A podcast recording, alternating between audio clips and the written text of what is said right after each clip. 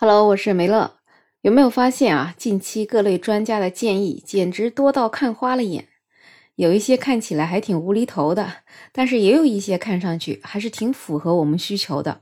所以今天呢，我就整理了目前关注度比较高的各种专家建议，我们一起来听一下哪些是符合我们所期待的，是符合我们老百姓所需求的呢？第一类型的呢，就是关于促进生育率的。那关于生育率这个事儿，不但国家关心，就连我这样一个非常普通的主播，也是讲过很多很多期关于生育率的话题了。所以生育率呢，就是不管你有没有关心它，但是你随时随地可能都会听到它。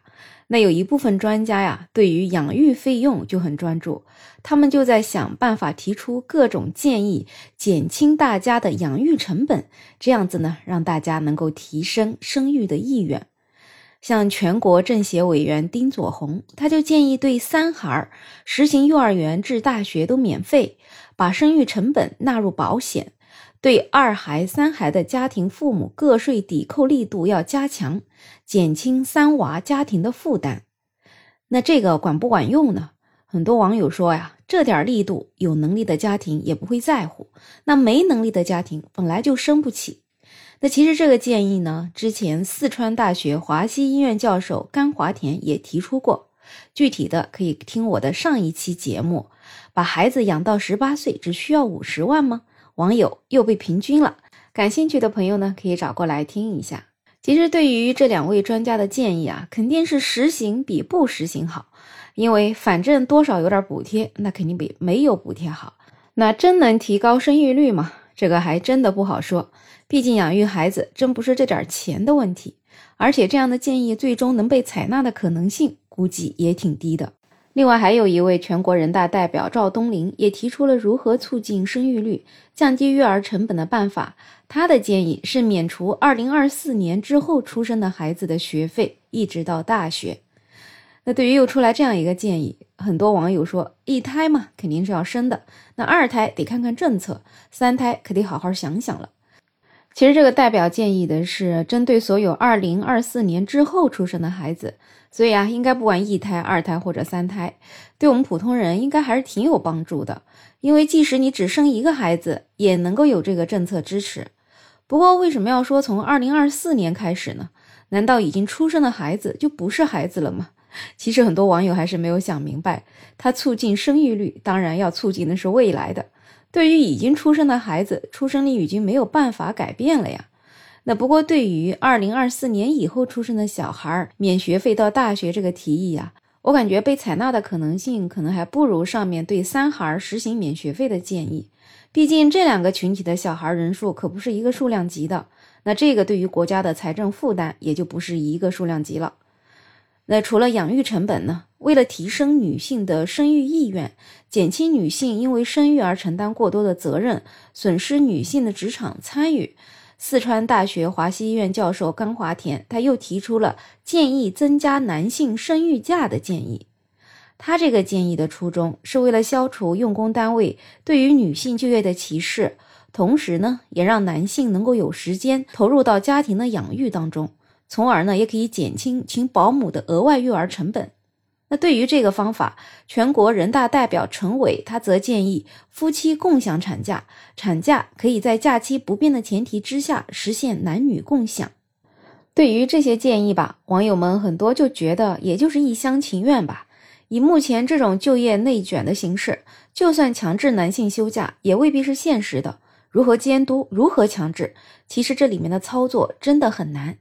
所以呢，我也是认为这样的建议在现阶段还是很难实现的。但是如果这样的建议能够被采纳，至少呢也是一个好的趋势。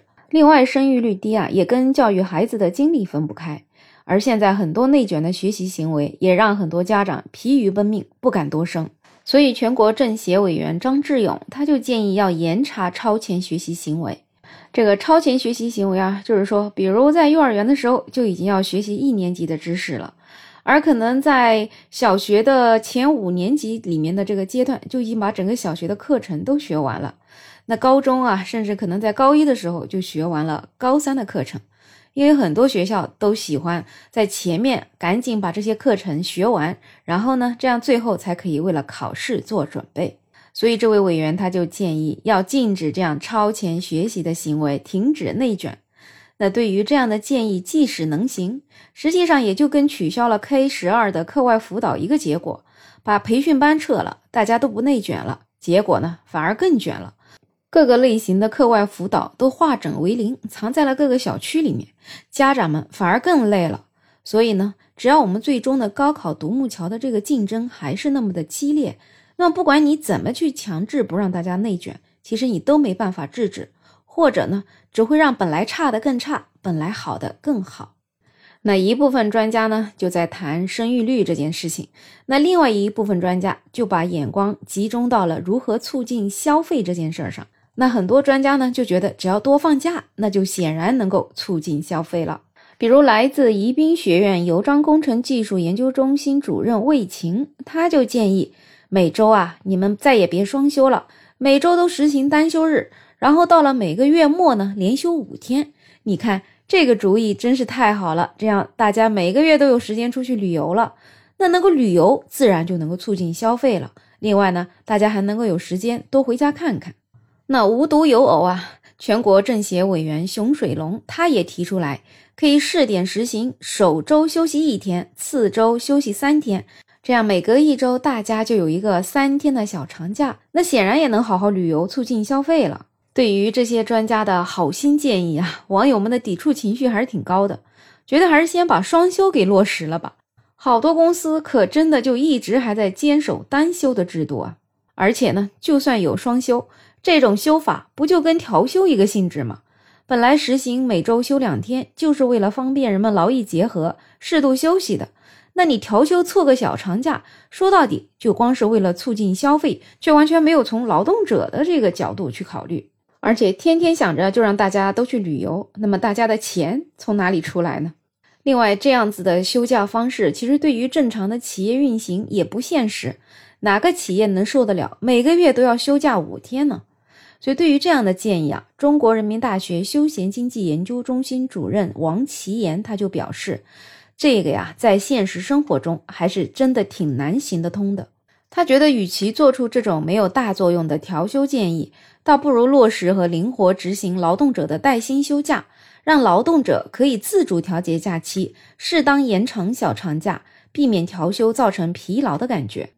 确实啊，这样的调休政策能够想出来，真的是让人看着就累啊！经常为了休假要一下子上七天的班，很多人真的是疲惫不堪、苦不堪言，而且呢，工作效率也不高。所以，如果说你能够有带薪休假的这种年假，那你完全就可以自主安排你的假期了。其实，年假按照劳动法来讲，每一个劳动者都应该拥有一定时长的年休假。可惜啊，现在很多的企业。用各种各样的变相的方法，把你的年假就变成了你并不能去自主调节的这样一个假期。当然了，也有一个专家提出来一个建议啊，让大家都觉得拍手称快啊。全国人大代表李楚元，他是就春节放假的天数提出了自己的建议。他觉得春节放假就不应该调休，直接给大家放个九天的假，不是挺好吗？另外呢，像元宵节这样的传统节日，再来个一天的假期。那对于这样的提议呢，网友们就觉得总算有一位专家建议到位了。每年过年都被调休整花了眼，这样子直接休九天，真的是一个不错的建议。特别希望这样的建议能够被采纳。除了生育率和这种促进消费这些事情呢，其实专家们也很关心如何促进就业以及一些个人所得税的问题。就业难也是目前一个比较重要的社会问题。特别是这些年，三十五岁就业门槛这个事儿啊，也是困扰了很多人。所以，全国总工会办公厅主任吕国权他就建议要强化法律制度保障，明确就业年龄歧视判定标准。其实呢，这样的建议他的初衷肯定是好的，但是如何强化、如何明确，其实还是挺难界定的。毕竟，一个企业如果他不想招三十五岁以上的，他完全可以不在公开信息上显示。最终，他也只是不通知你来面试，或者是面试了直接把你淘汰而已。而且呢，如果他要裁掉你，也完全可以找出其他理由。他肯定也不会直接跟你说，是因为你过了三十五岁，所以把你裁掉。